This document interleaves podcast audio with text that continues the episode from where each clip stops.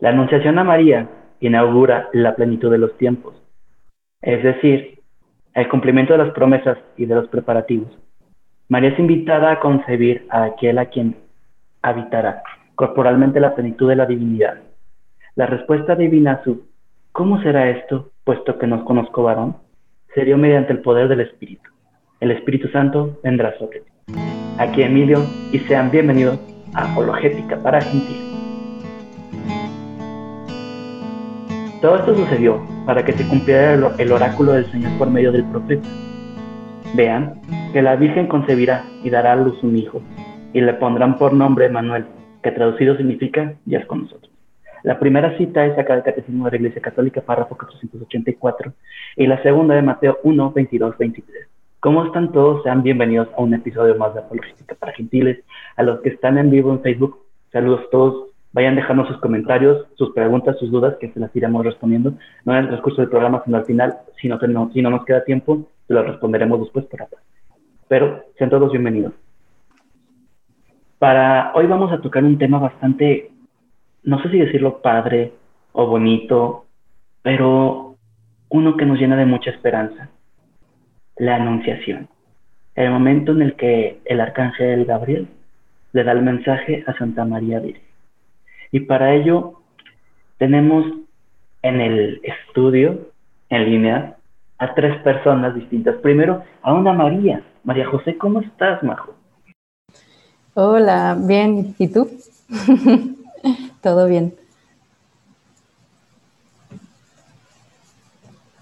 Eh, también tenemos al padre y a Rafa. Padre, ¿cómo estás? ¿Qué tal? Como siempre, una gran alegría poder participar en esta iniciativa. Gracias, Emilio. Rafa, ¿cómo estás? Contágianos tu emoción. Hola, Emilio. Un gustazo estar aquí contigo. Saludarte, una alegría como siempre estar. Majo, padre. Si fijan, yo a cada uno, ¿eh? según, el, según nuestra transmisión en Facebook. Entonces, bueno, siempre una alegría estar aquí. Perfecto, Rafa. Muchas gracias por tu tu saludo tan específico, creo que es la palabra correcta. Bueno, nuestra historia comienza con un sacerdote llamado Zacarías.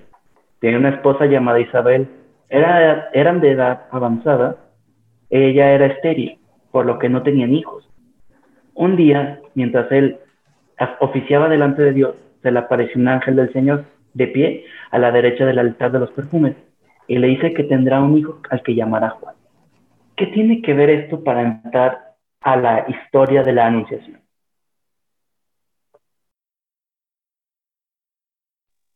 Digo, explico un poco la dinámica de hoy. Va a ser como vimos que la dinámica de la caída les gustó bastante, va a ser leer párrafo de la Biblia y que nos lo expliquen nuestros expertos aquí presentes. Eh, este no lo leí tal cual, esto fue un parafraseo, pero los siguientes sí van a estar como leídos. Pero adelante empecemos con el sacerdote Zacarías. Muy bien, yo creo que si el sacerdote, pues tiene que empezar el sacerdote diciendo algo de él. No, bien, es un texto en el que, o sea, ¿por qué el, Evangelio de San Lucas empieza hablándonos de Zacarías?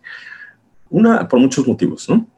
Eh, pero uno, de, uno es porque precisamente primero nos va a hablar de Juan el Bautista, pero sobre todo porque me parece que la intención de San Lucas es hacer una comparación entre la anunciación a Zacarías y la anunciación a María, porque siempre pensamos la anunciación y pensamos en María. Pero no se nos olvida que antes, o sea, la anunciación está en el capítulo 2. En el capítulo 1, San Lucas nos relata la anunciación a Zacarías. Un ángel también se le aparece a Zacarías y le dice que él va a concebir también, bueno, él no, digo, su mujer, pero bueno, ya se entiende. Milagrosamente, porque eran de edad avanzada, y será Juan el Bautista en este caso. Entonces, hay una, un paralelo, ¿no? Que y, por eso se nos explica primero que Zacarías y su mujer pues, eran muy buenos, santos, Zacarías era sacerdote, le tocaba el turno y cuando estaba ofreciendo el sacrificio tuvo esta revelación en la que el ángel pues le dice estas cosas. Creo que ese es el principal motivo por el que empieza eh, San Lucas hablándonos de Zacarías. Rafa, yo sé que quieres complementar la idea. Adelante. Bueno, es que para, para, iniciar sí se dicen muchas cosas, ¿no?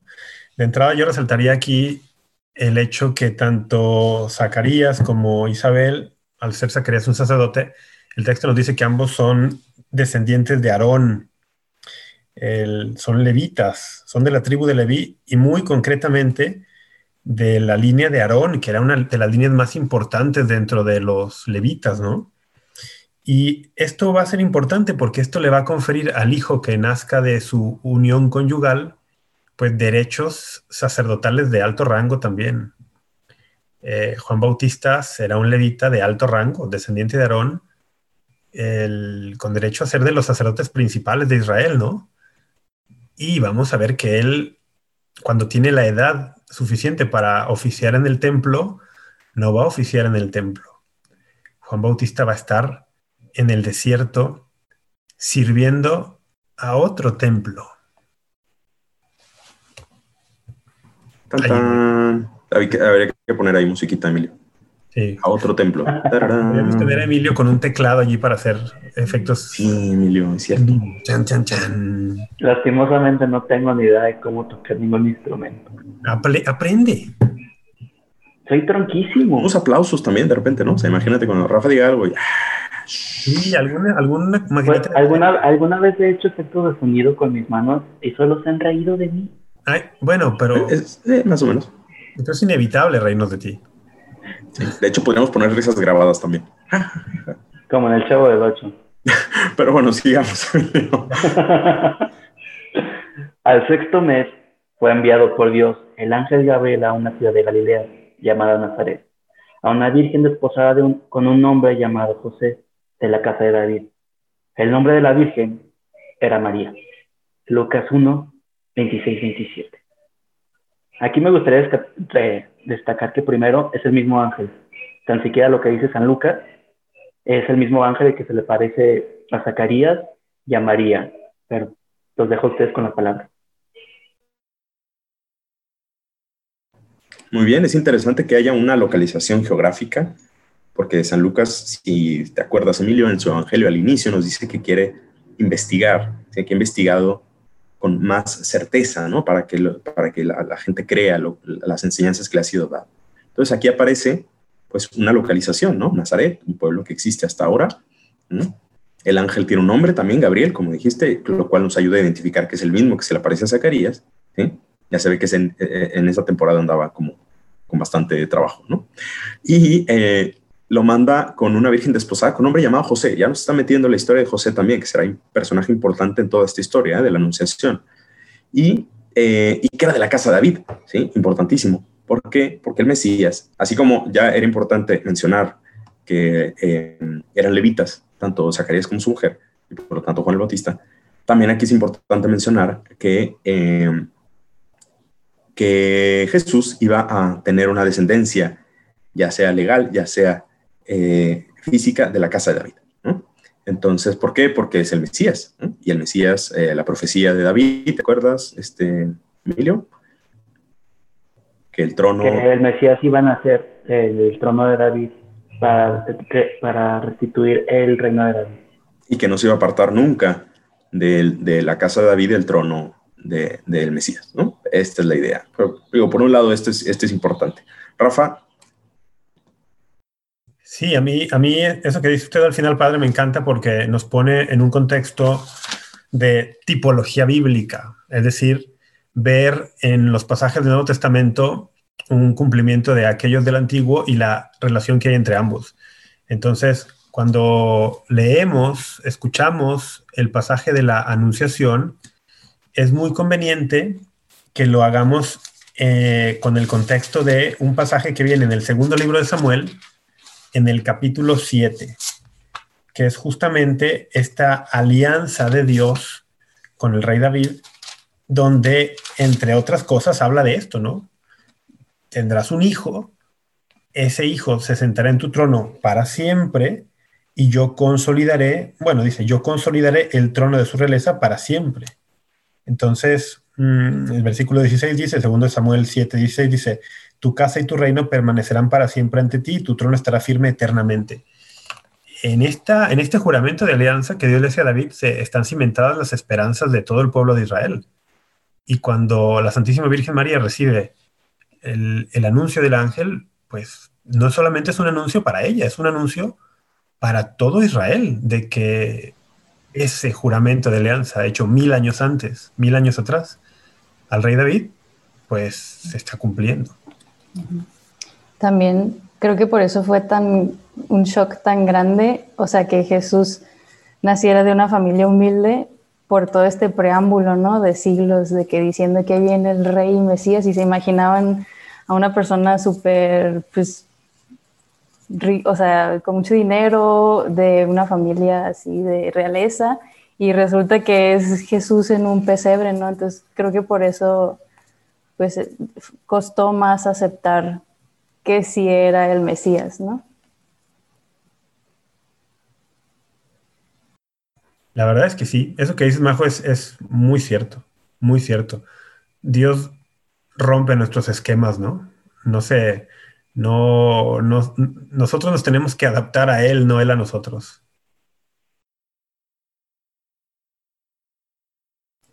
Pues voy a leerles la siguiente, la siguiente frase que me asignó Emilio. Eh, dice, y entrando le dijo, alégrate llena de gracia, el Señor está contigo. Ella se conturbó por estas palabras y discurría qué significaría aquel saludo. Lucas 1, 28, 29. Hijo, cara, yo aquí me empiezo a emocionar porque, porque aquí vemos una, una de las cosas más bonitas que tiene este pasaje. A ver, antes que nada, bueno, tenemos que luego introducir el tema de la vocación aquí, pero hay que darnos cuenta de una cosa. San Lucas cuando compone este texto, realmente es una obra de arte, ¿sí? Porque trae una especie de, trae un montón de eh, cross-reference, pues, al Antiguo Testamento, trae un montón de llamadas continuas, ¿no? no yo no sé, me imagino un judío eh, piadoso que leyera esto o que escuchara esto, relato, eh, pues yo creo que se quedaría de, wow, claro, porque sí, tal, tal.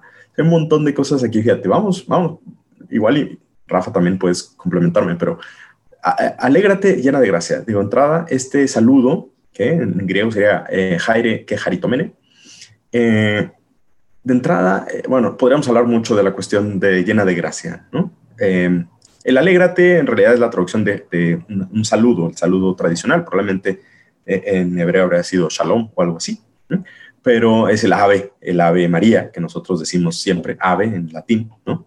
Antes, si, estuviéramos en una familia romana, llegaría yo con Emilio y diría, ave, Emilio. Y Emilio diría, salve, magister, y algo así, ¿no? Pero, em, y, probablemente tuviera que servirme y ya. Pero, eh, eh, alégrate llena de gracia. Llena de gracia, ¿por qué? Pues porque traes adentro al que es la gracia, ¿sí? A la vida divina, ¿sí? O sea, es muy bonito este saludo, es por eso es, uno de los saludos más bonitos que podemos hacer a la Virgen María, llena de gracia. ¿Por qué? Porque llevas en tu seno, dentro de ti, eh, o lo vas a llevar, al que es la gracia por naturaleza, ¿no? O sea, la, vida divina. Y luego lo del Señor está contigo. Si yo no me equivoco, a mí me parece, digo, también esto puede ser discutible, que hay una referencia muy fuerte a Gedeón, que es uno de los jueces, ¿sí? Tenemos en jueces 6, 12, eh, dice, eh, bueno, de hecho es como la llamada de Gedeón, ¿sí? Gedeón estaba desgranando trigo y dice, el ángel del Señor se le apareció y le dijo, el Señor está contigo, valiente. Aquí yo veo una clarísima referencia, igual clarísima, a lo mejor exagero, una clara referencia a ese llamado vocacional a Gedeón. ¿sí? Fíjate cómo le dice, el Señor está contigo, valiente. Es como si le dice, ok, te doy un título y además te digo que el Señor está contigo. Bueno, lo mismo hace, va, a hacer con María, solo que invierte el término quizá, ¿sí? Eh, el Señor está contigo, llena de gracia. El Señor está contigo, valiente. ¿sí? Es, em, empieza el sentido vocacional del texto. ¿sí? O sea, Dios va a llamar a María para una misión, pero antes le da un título, ¿sí? un nombre, por así decirlo. Eh, alégrate, llena de gracia, ¿no? como paralelo a, a María. Esa es la primera referencia que vamos a tener así cruzada con el Antiguo Testamento de este gran tejido que hizo San Lucas. Y, añadiendo, añadiendo al tema del saludo, padre, a mí me llama la atención que el jaire en griego, en el Nuevo Testamento se utiliza con una connotación de un saludo a la realeza. Eh, a Jesús, por ejemplo, en, un pasaje, en el pasaje de la Pasión de San Mateo, cuando los romanos, los soldados están burlando de él y, y se están burlando de él porque dicen, ah, este es rey, jajaja, ja, ja", y le ponen la corona de espinas y tal se dirigen a él en, griego con el título Jaire también.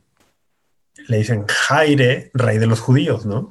El, que es el, como usted dice, el, el latín ave, que es como también se refería al César, ave César.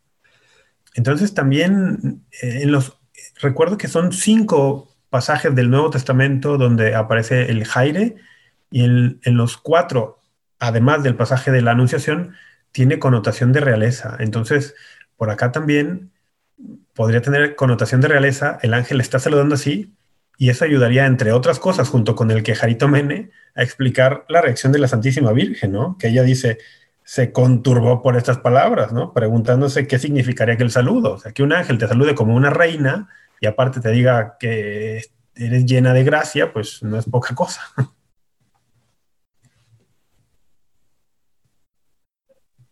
Y el ángel le dijo, no temas, María, porque has hallado gracia delante de Dios. Vas a concebir en el seno y vas a dar a luz a un hijo, a quien pondrás por nombre Jesús. Él será grande y será llamado Hijo del Altísimo. Y el Señor Dios le dará el trono de David, su padre. Reinará sobre la casa de Jacob por los siglos, y su reino no tendrá fin. Bueno, aquí esto es una eh, confirmación de todo lo que hemos estado diciendo, ¿no? Queda más explícito todavía, ¿no? Ese no temas María, que igual, eh, digo, a ver, yo quiero hacer una consideración primero quizá más exegética y luego una corrección más espiritual, ¿sí? Eh, le pondrás por nombre Jesús, ¿no? Es importante que aquí aparece el nombre de Jesús, ahora sí, ¿no? Que será el nombre que le van a poner a Jesús y por eso lo conocemos así, ¿no? Que él, en hebreo sería uh, Yeshua, ¿sí? Que eh, la raíz de Yeshua tiene las mismas consonantes, en hebreo es un poquito complejo ahorita explicarlo, pero las consonantes son las mismas del verbo yashar, que significa salvar. Entonces ya Jesús en su nombre lleva eh, su misión de Salvador. De hecho, en algunos países existe el nombre de Salvador también, ¿no? Digo, aquí en México también, ¿no? Es curioso, ¿sabes que, por ejemplo, en Italia no existe la gente que se llame Jesús, como aquí? nadie se llama Jesús. Nadie, nadie. Ni en inglés, ¿no? Eh, ni en inglés también. hi Jesus, no. Hey Jesus. En cambio, en, en, italiano, lo que les digo porque yo cuando pasé por ahí, por ese país, eh, conocí a algunos españoles que sí se llamaban Jesús, que ahí sí es costumbre, como aquí en México.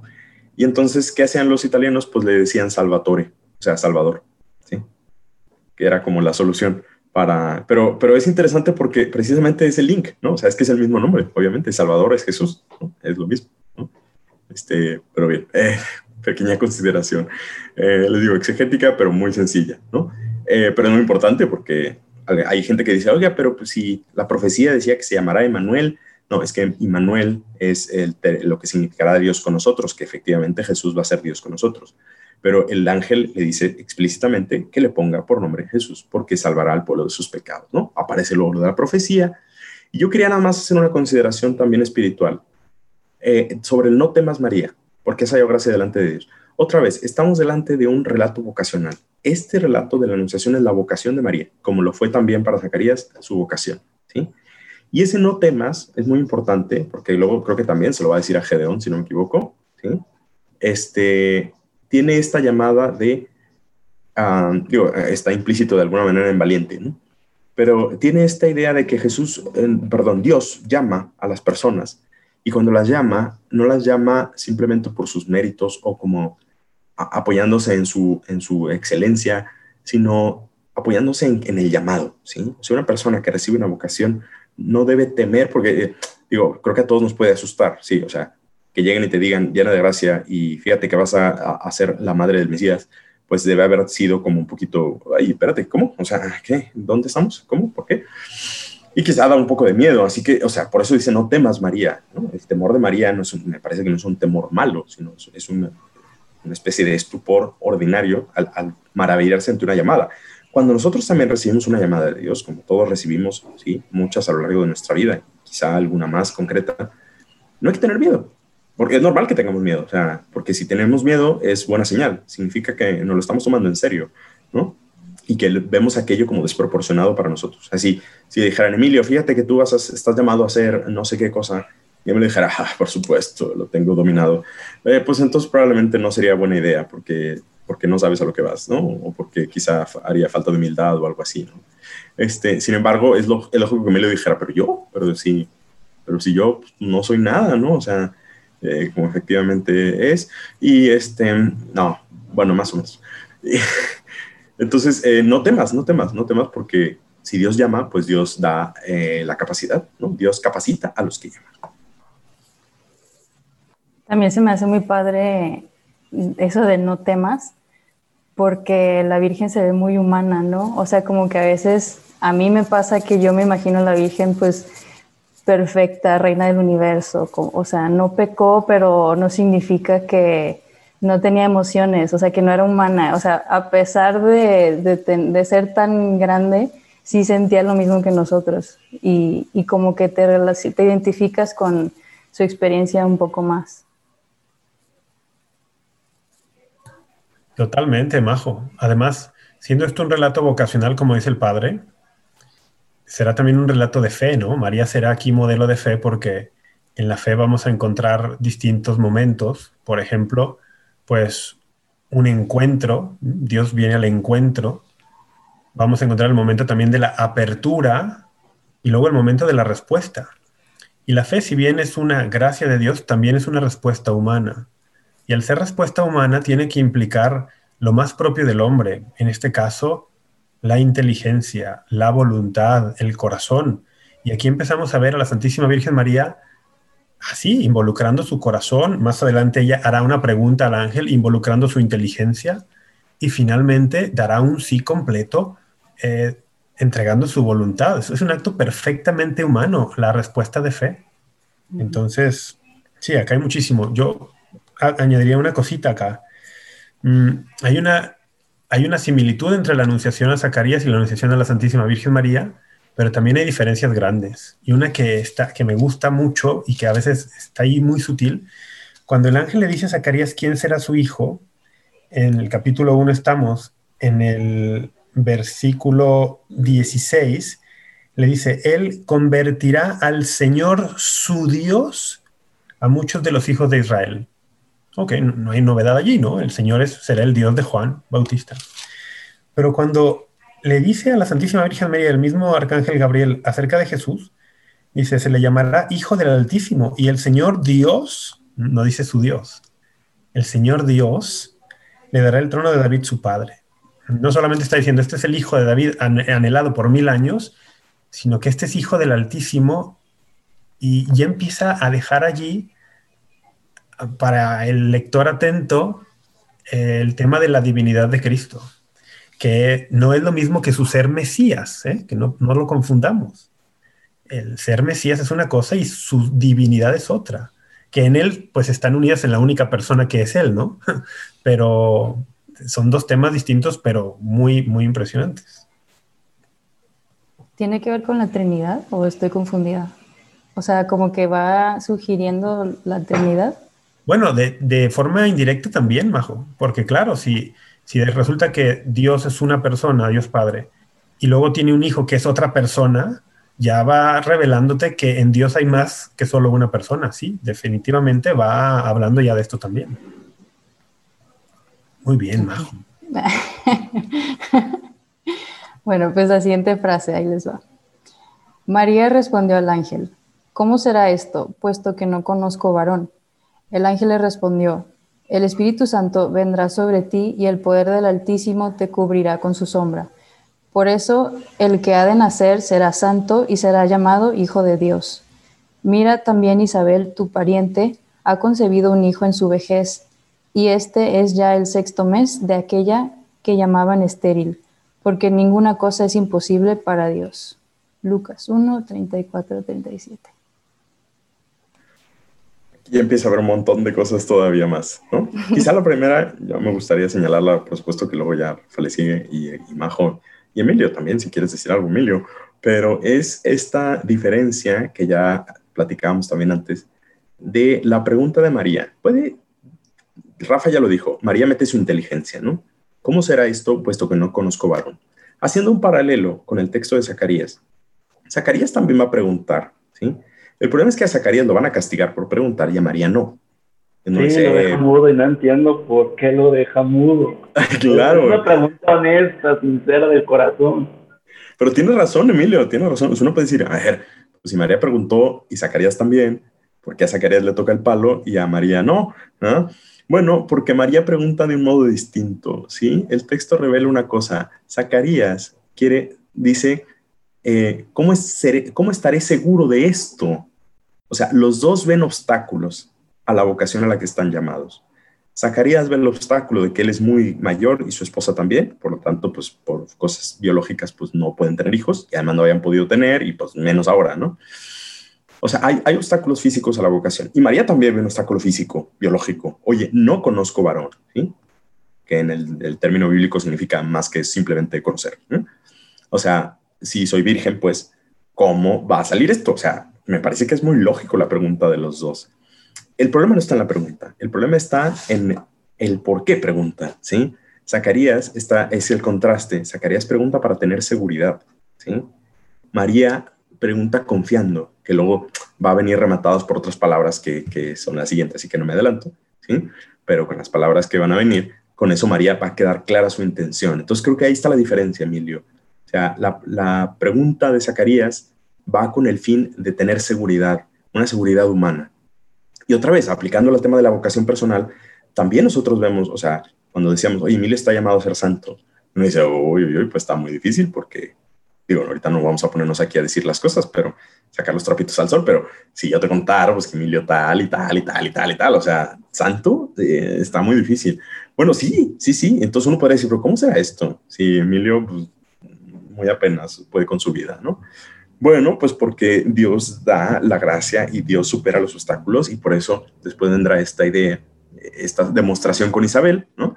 Porque ninguna cosa es imposible para Dios. Lo mismo nos dice eh, a nosotros Dios cuando nos llama, ¿sí? Nada es imposible. Así que si te crees que es que llamarte a la santidad, que llamarte al matrimonio, llamarte al sacerdocio, llamarte a lo que sea, ¿sí? Es una cosa imposible por tu pasado, por tus circunstancias, por lo que sea pues acuérdate que nada es imposible para Dios. Luego está el tema de la sombra, pero eso se lo va a dejar a Rafa. Ese tema, ¿no? El, Espíritu Santo vendrá sobre ti y el poder del Altísimo te cubrirá con su sombra. Aquí hay ecos de, pasajes en el Antiguo Testamento también. Pues, por ejemplo, en el Éxodo, cuando Dios se hacía presente ante el pueblo eh, a manera de una nube.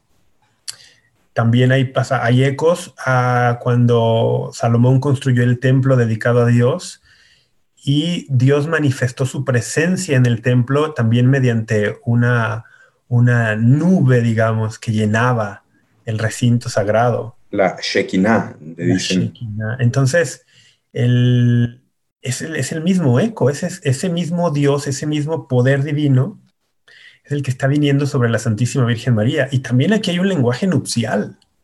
También aquí hay un lenguaje nupcial. Esto lo desarrollan muchos santos y doctores de la iglesia. A mí me gustan mucho las imágenes que usa eh, San Maximiliano María Colbe para referirse a estos temas. hay un lenguaje nupcial muy profundo. La Santísima Virgen María será tomada si decide responder afirmativamente como esposa, digamos, por el Espíritu Santo. Que esto abre todavía muchísimas más reflexiones, ¿no? Porque en la tradición católica sí, sí le llamamos a, María Santísima esposa del Espíritu Santo, ¿no? Y también eso abre el camino para explicar, por ejemplo, entre otras cosas, por qué San José, siendo un varón descrito como justo por San Mateo, siendo verdaderamente esposo de la Santísima Virgen, nunca ni siquiera le pasa por la cabeza el, tener relaciones íntimas con ella, porque él es un varón justo que sabe que ella ha sido desposada por el Espíritu Santo. Y eh, bueno, es todo un tema allí, ¿no? Pero bueno, el, esto, esto a mí me, siempre también me ha impactado mucho, ¿no? María Santísima desposándose con una persona divina, la persona del Espíritu Santo, y esto traerá a otra persona divina que a que se encarne, ¿no? Y, el tema de la, del arca, bueno, así brevísimamente, ¿no? También al cubrir con su sombra, em, precisamente lo que cubría con la sombra la tienda, la nube, ¿sí? la tienda de la reunión en, las narrativas del desierto, en Éxodo, bueno, sí, todo este el Antiguo Testamento, es precisamente algo que estaba dentro del arca de la alianza. ¿no? Digo, porque María va a ser vista como el arca de la alianza, ¿no? porque va a tener dentro de sí al verbo, la presencia de Dios, que en aquel momento antes era significada, aquí será totalmente real. Claro, de hecho, exacto, padre, ¿no? la nube venía y se posaba sobre el arca. Y, si hay algún católico alguna vez ha rezado el rosario y ha dicho las letanías al final, hay una letanía que dice arca de la alianza, ¿no? Y a mí me gusta decir que muchas personas cuando están rezando y arca de la alianza, pues sabrá Dios qué significa eso, pero ruega por nosotros, ¿no? O sea, una persona una vez, Rafa, me dijo que si no éramos un poco idólatras por estar diciendo esas cosas, ¿no? Como que arca de la alianza, eh, Torre de David, o sea, que pues, estamos adorando ídolos o qué. Claro. No, exacto, es, que sí. Y, y, luego, ahora, esta persona con su acusación denotó por lo menos que está cuestionándose, ¿no? Pero hay otros que es Arca de la Alianza, quién sabe, pero, pero ruega por nosotros. El, lo que estamos viendo aquí es las figuras del Antiguo Testamento y las realidades en el Nuevo. En el Antiguo Testamento hay prefiguraciones y, y en el Nuevo se cumplen. Entonces, caray, bueno, hay mucho más, ¿no? Y aquí un pasaje que a mí en lo personal me gusta muchísimo. Dijo María, He aquí la esclava del Señor, hágase en mí según tu palabra. Y el ángel dejándola. Lucas 1.38. A mí este pasaje me gusta muchísimo porque me encantaría tener el coraje de María de decirle a Dios, a pesar de todos mis miedos, te digo sí. A pesar de todo lo que paso, a pesar de todo lo que sufro, a pesar de todo, todo lo que pueda venirse encima de mí, ¿sabes qué? Sí, Dios, sí jalo no con el jalo, pero se entendió. Oigan, por favor, animen a Emilio a que se crea estas palabras. Emilio, claro que sí, tú y todos, todos tenemos, o sea, tenemos un ejemplo maravilloso de fe. Creo que aquí yo lo que quisiera resaltar es la fe de María, ¿sí? Porque es, a mí también, o sea, estas palabras por algo se dicen en en el Ángelus, ¿no? O sea, y es bueno que las repitamos todos los días, ¿no? Para recordar estas palabras maravillosas. Hay todo un sermón de San Bernardo, bellísimo, ¿sí? donde dice que toda la creación está esperando, expectante que María diga sí. ¿Por qué? Porque toda la redención está colgando de esa respuesta, ¿no? Y lo dice muy bonito, di la palabra y recibe a la palabra, ¿no? En latín suena más bonito, pero, pero, eh, pero se entiende la en latín, padre? Eh, no, no lo voy a decir en latín, pero es con la de verbo, ¿no? O sea, eh, pero es eso, ¿no? O sea, pronuncia la palabra y recibe al que es la palabra, ¿no? Es espectacular. San Bernardo era muy listo, no como nosotros. Pero bueno, este, eh, como bien, es, ese ejemplo de fe. Aquí la esclava del Señor, hágase en mí según tu palabra. Es muy importante el hágase en mí, ¿sí? Como en pasivo, ¿no? O sea, no es, como te decía, María que dice, claro que sí, por supuesto, Jesús, yo digo, Dios, yo voy a tener a Jesús y no te preocupes, yo me encargo. No, porque María se sabe rebasada para esta, y eso que es la criatura más perfecta que ha creado Dios sobre el universo. Pero se sabe rebasada de esta misión, porque, porque sí está rebasada, ¿sí? porque entre Dios y María, a pesar de que María es perfectísima, hay una distancia infinita. Imagínate con Emilio o conmigo. Entonces, pero eso, hágase en mí según tu palabra, palabras que luego también van a, quizá tiene algún, no sé, a me gusta ver un paralelismo con el con Pedro, ¿no? Cuando es precisamente en un relato vocacional, cuando Pedro es llamado, le dice, echa las redes a la derecha, y Pedro dice, Señor, hemos estado pescando toda la noche, aquí no sale nada, pero bajo tu palabra, confiando en tu palabra, echaré la red. Y la echa y sale el milagro, ¿no? Entonces creo que es muy importante para, para cualquier llamado vocacional, continua, ¿eh? No solamente de que, ah, si me llama, no sé qué, no, no, no, que todos los días lo que nos llama a la existencia, ¿sí? O sea, hoy, eh, que reconozcas, hágase en mí según tu palabra. Que, o sea, de verdad, aquí es, esa es la actitud que debe tener el cristiano, ¿sí? Al recibir esa llamada de Dios, ¿sí? De acuerdo, lo que quieras, pero según tu palabra, porque según la mía, esto no va a salir nunca.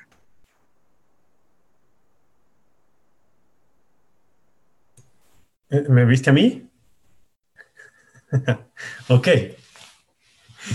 Perdón, Rafa, igual y ya no dejé nada. Al, otro empieza tú. No, no, no. Dejó, dejó. Padre, esto es inagotable. Esto es inagotable, padre. Oigan, deberíamos coreografiar, digo, planear la coreografía de dónde está cada uno para Emilio, padre, majo, saludarnos y luego chocarlas y cosas así. Pero bueno, yo aquí veo ecos de uno de mis pasajes favoritos, que es el Génesis y la caída. Y siguiendo San Irineo de León, aquí vamos a ver a María como nueva Eva. La primera Eva escuchó la palabra de la serpiente y engendró para nosotros muerte. La nueva Eva, María, escucha la palabra de Dios y engendra para nosotros a la vida, al que es la vida. Y luego, el, ¿qué, hizo, ¿qué hicieron Adán y Eva? Adán y Eva fueron creados libres por Dios y usaron su libertad para hacerse esclavos de Satanás. La Santísima Virgen María es creada libre por Dios y libre de pecado, o sea, libre de todo, me refiero, ¿no? Incluso libre de pecado. ¿Y qué hace ella con esta libertad? Libremente se hace esclava de Dios. Dios nos dio la libertad para que esa libertad se la demos a Él para libremente hacernos no solo esclavos en el sentido peyorativo de la palabra, ¿no? Sino en este sentido de me entrego confiadamente a ti. Eh, no vivo para mí, vivo para ti. Aquí vemos a María Santísima hacer justo eso. La que es perfectamente libre se pone totalmente a disposición de Dios, dejándonos allí pues un modelo y un ejemplo espectacular, ¿no? También un eco de la creación. En la creación, en Génesis 1.3, escuchamos el primer hágase, hágase la luz.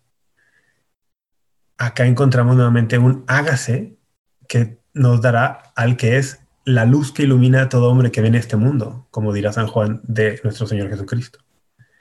Y faltará también un tercer hágase en la escritura que lo pronunciará nuestro Señor en Getsemaní. No se haga mi voluntad, sino la tuya. Es muy importante esto porque nos va indicando por dónde va el sentido de la vida. El sentido de nuestra vida no se trata de hacer mis propios planes o vivir para mí, sino hacer la voluntad de Dios. Sí, no tengo mucho que decir de eso, no, o sea, no más que me encanta ese sí de María, o sea, y también es como muy poético la manera que se, que se dice, ¿no? De que aquí les cabe el Señor, hágase en tu palabra. Se me hace, o sea, de manera sentimental está muy bonito y, y sí es algo como que intento decir todos los días para recordarme, ¿no? Como, como para agarrar valentía de las cosas del día que suceden y así. Bueno, lo siguiente que está aquí en el guion es del versículo 39 hasta el 80. Se trata la historia de cómo María se va a casa de Isabel, su prima, y tanto ella como su hijo la reconocen como Madre de Dios y después del nacimiento de Juan.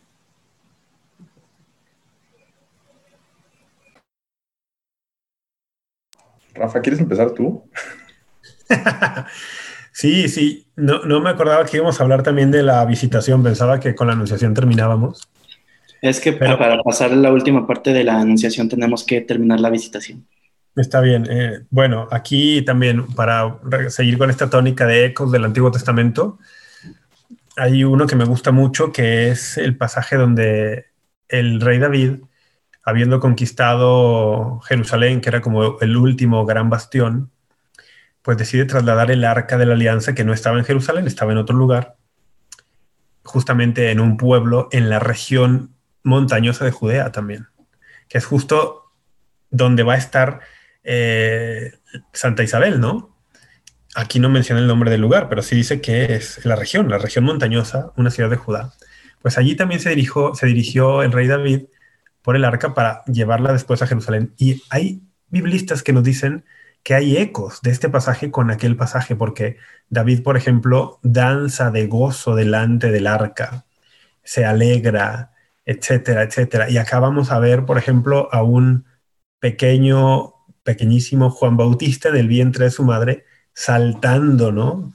De gozo ante el arca y ante lo que el arca contiene, es decir, ante María Santísima, el arca de la nueva alianza, y ya no aquello que contiene, sino aquel que va dentro de ella, ¿no?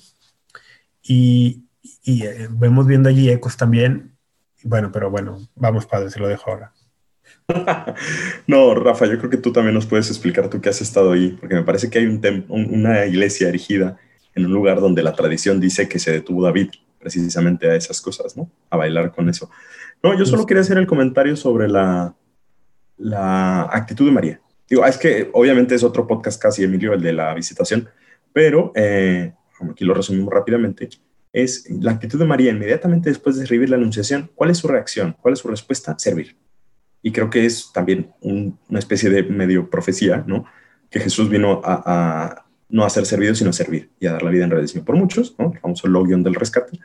Pero María o sea, nos da un ejemplo bestial, ¿no? O sea, de decir, a ver, yo, me acaban de decir que soy la madre de Dios, me acaban de decir que mi pariente Isabel va a, ya está en el sexto mes, vamos a ayudarla, ¿no? Y, y dice el latín con festinación, me gusta mucho esa palabra, ¿no? O sea, con, con, eh, con diligencia María se pone en camino, a pesar de que, digo, no es que fuera, no, no es un viaje fácil el que se aventó María hacia esa región, ¿no? Este, pero María no duda en ponerse en camino rápidamente a ir a ayudar a su prima a servir, ¿no? Y de ahí saldrá, pues, de este pasaje tan bonito que es el encuentro, el primer encuentro de Juan el Bautista y Jesús, todavía eh, los dos, em, digamos, dentro de su madre. Pero es esta actitud de María de servir y, creo que también nos puede servir a, nosotros para un llamado vocacional. Es que, como se, bueno, date cuenta que Dios te llama a servir siempre. O sea, eso va a ser, no, no va a llamar, Emilio, no te va a llamar solamente para que seas grande y famoso, no, te va a llamar a servir. Sí, sí, quiero una cosita más que, que una nota de apologética, de apologética para gentiles si, pusieron atención los que nos escuchan o nos ven, tanto en el pasaje de la Anunciación como en este de la Visitación, encontramos de forma literal la primera parte de esa oración bellísima que tantos católicos decimos todos los días, que es el Ave María. o sea, es perfectamente bíblico esto, ¿no? La primera parte, mm, en español decimos Dios te salve María, es el, es el, el jaire, ¿no? El jaire, el jaire le ponemos ahí el María, ¿no? Para especificar. El Señor está contigo, son las palabras del ángel. Y luego el bendita tú entre las mujeres y bendito el fruto de tu vientre son palabras literales de Santa Isabel. Esas son palabras bíblicas. Por eso esta oración es tan bella y tan querida y preciosa para la Santísima Virgen María, porque son palabras de Dios. Son palabra inspirada por Dios. Es la palabra con la que el ángel la saludó es la palabra con la que Santa Isabel reconoció a ella y a Jesús como su divino Hijo mesiánico. Y cada que nosotros repetimos esto con el corazón, nos estamos metiendo en la dinámica de esta historia. Entonces, el, Ave María, por eso es una oración tan poderosa para convertir corazones. Porque no es solo una repetición de palabras cualquiera, son palabras inspiradas por Dios y además es que no estamos solo repitiendo, sino nos estamos metiendo a una historia una historia de salvación. Oigan, pero San José tampoco la pasó muy fácil, ¿no? Ahora nos remontamos al Evangelio de San Mateo, eh, primer capítulo 19-21, donde dice, su marido José, como era justo y no quería ponerla en evidencia, resolvió repudiarla en secreto. Así lo tenía planeado. Cuando el ángel del Señor se le apareció en sueños y le dijo, José, hijo de David, no temas tomar contigo a María tu mujer, porque la engendró, la, lo engendró en ella es el del Espíritu Santo. Dará a luz un hijo, y tú le pondrás por nombre Jesús, porque él salvará a su pueblo de sus pecados.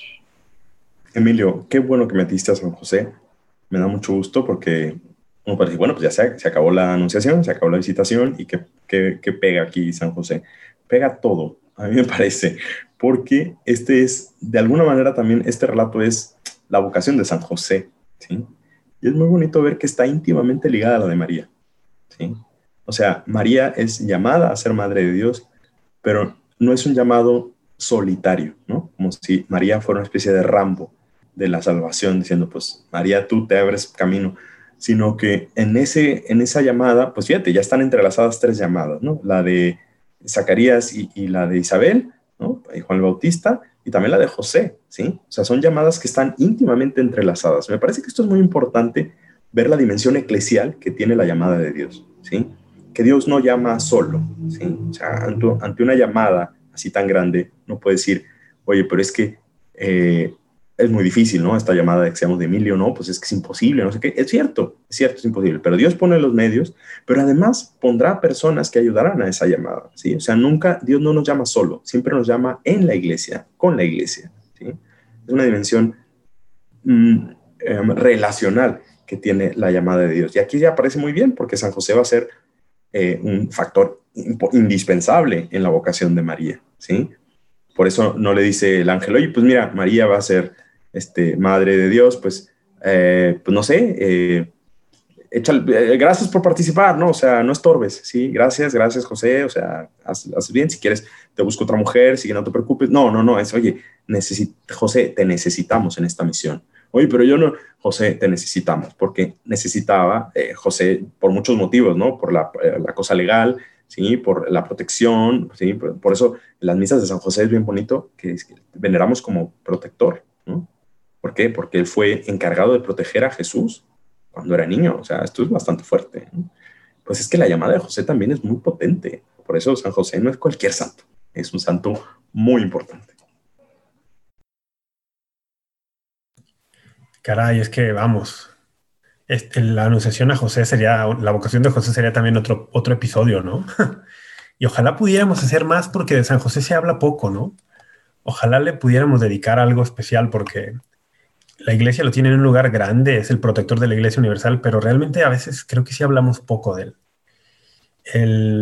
Tiene mucho para dejarnos, ¿no? Sí, sí, sí, cara. Y aquí un par, de, un par de cosas que a mí me encantan. El ángel se refiere a José como hijo de David. Y esto nuevamente también hace ecos al cumplimiento de las, de las promesas de Dios. O sea, lo que estaban esperando los, los judíos era un retoño del tronco de Jesé, un hijo de David. Y yo tengo aquí una, padre, a ver, qué les, a ver si no le suena muy descabellada, como mi cabeza, mi teoría, que esto recuerdo que lo reflexioné en un, en un viaje a Tierra Santa. Yo decía, ¿por qué José no aparece en los relatos del ministerio público de Jesús? ¿Por qué no está, no? Y bueno, usted ha dicho, bueno, es que ya había fallecido. Bueno, seguramente, ¿no? ¿Y por qué? ¿Por qué? ¿Por qué no podría Dios sanarlo y que quedara allí muchos años más? O bueno, no sé. El tema es que ah, cuando leí este pasaje dije, ah, quizás por esto. Porque José es el hijo de David. Es el heredero legítimo al trono davídico. Pero para que Jesús sea el rey, no puede asumir el trono mientras José siga estando allí. Es como que de alguna manera José se hace a un lado para que su hijo pueda asumir como el rey mesiánico. El, eso, a mí, eso a mí, no sé, no le suena tan descabellado, espero. no, no, para nada, Rafa, no, no lo había pensado, me parece bastante sugerente. ¿eh? ¿Cree que tengo material para hacer un paper o algo ahí? Sí, yo creo que sí, podemos sacar un artículo. Bueno, y, y, luego... Próximamente les pondremos los links del paper de Rafa. Ok, y del padre, vamos a escribirlo en conjunto. Ahora, y luego el tema que no lo mencionamos aquí mucho, pero eh, eh, este, esta palabra del ángel a José para confortarlo y decirle, muy como la Virgen a San Juan Diego, ¿no? Oye, no, no, no, tú eres parte de esta historia. No te sientas menos, no te sientas intimidado. O sea, bueno, si te tiene que intimidar porque es grandísima, pero tú eres parte fundamental, pieza fundamental de esta historia. Y, y, muchas veces eso dicen, ah, es que José quería dejar a María porque se sintió traicionado o porque no sé qué y tal. Pero a mí me encanta, he leído en varios autores que dicen, no, no, no es no por ahí, es que José se sintió sobrecogido por la dimensión de esto, que dijo, no, yo, yo, yo, yo en esta historia no, no, esto es demasiado para mí, no soy digno, era tan humilde que, y, el ángel viene y le dice, no, sí, o sea, sí, sí eres parte de esta historia, ¿no? Me gusta mucho más esa versión que, que la otra.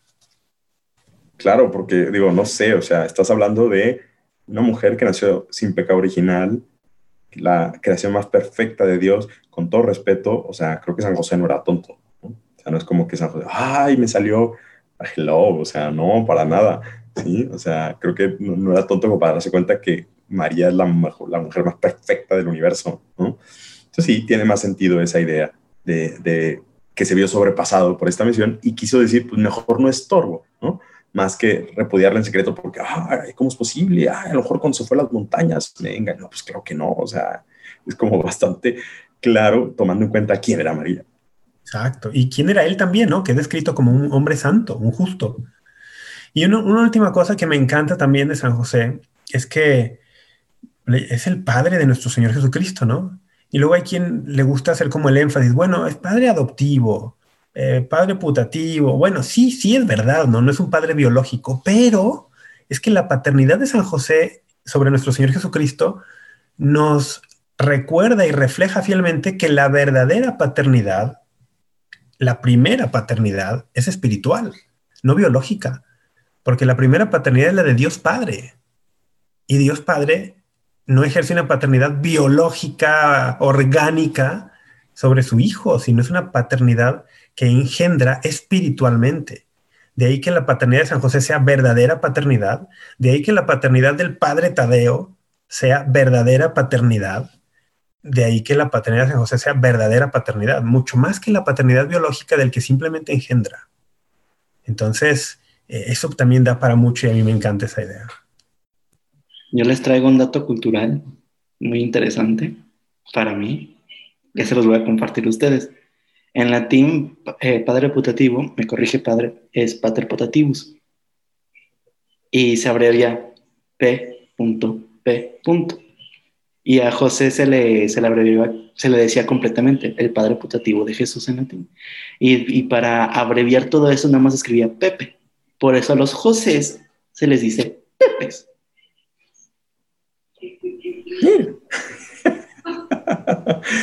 Muy bien, Emilio. Qué interesante dato, friki dato, traído ustedes, patrocinado por Emilio. Después de este dato cultural súper trascendental, ¿les gustaría agregar algo para cerrar? Que sigamos el ejemplo de María, Emilio. Tiene mucho que enseñarnos. De verdad, este pasaje yo les recomiendo que lo lean, lo lleven a la oración, le saquen todas las consecuencias que no sacamos aquí y que, que les sirvan estas, porque de verdad eh, digo, la razón de nuestra vida está en nuestra llamada vocacional.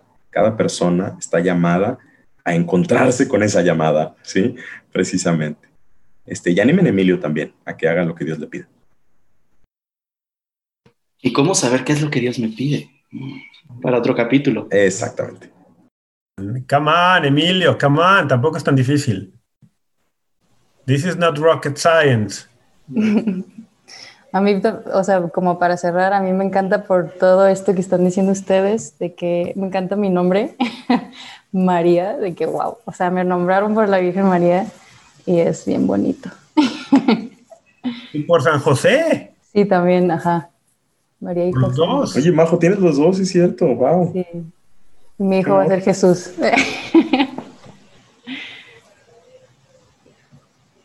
no puedo ver. Emilio, pues ya está. Tienes tu micrófono silenciado. Sí, sí, ya me di cuenta. Este, pues los invito a todos que nos están viendo directamente en Facebook. Si no están suscritos, si no le dan lado like, no están en YouTube, los invito a picarle el. ¿Quién es el, Rafa, quién es el que está hasta abajo? Abajo estoy yo. Ah, ¿puedes señalar el, dónde está el botón de like, porfa? Sí.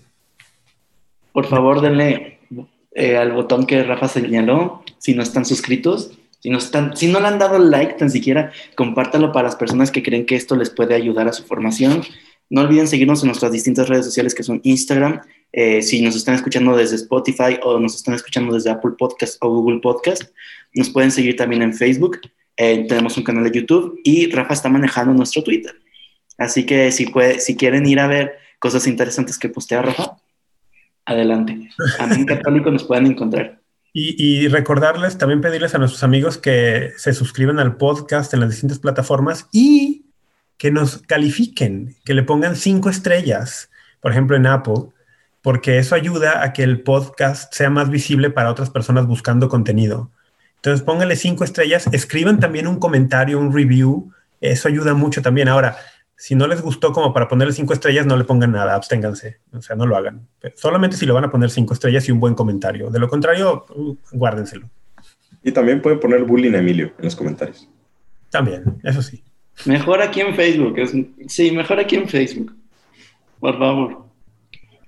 El Hijo único del Padre, al ser concebido como hombre en el seno de María, de la Virgen María, es Cristo, es decir, el ungido por el Espíritu Santo desde el principio de su existencia humana, aunque su manifestación no tuviera lugar sino progresivamente, los pastores, a los magos, a los discípulos. Por lo tanto, toda la vida de Jesucristo manifestará como Dios le ungió con el Espíritu Santo y con poder. Catecismo de la Iglesia Católica, párrafo 486. Esto fue Apologética para Gentiles. Un saludo a todos y hasta la próxima.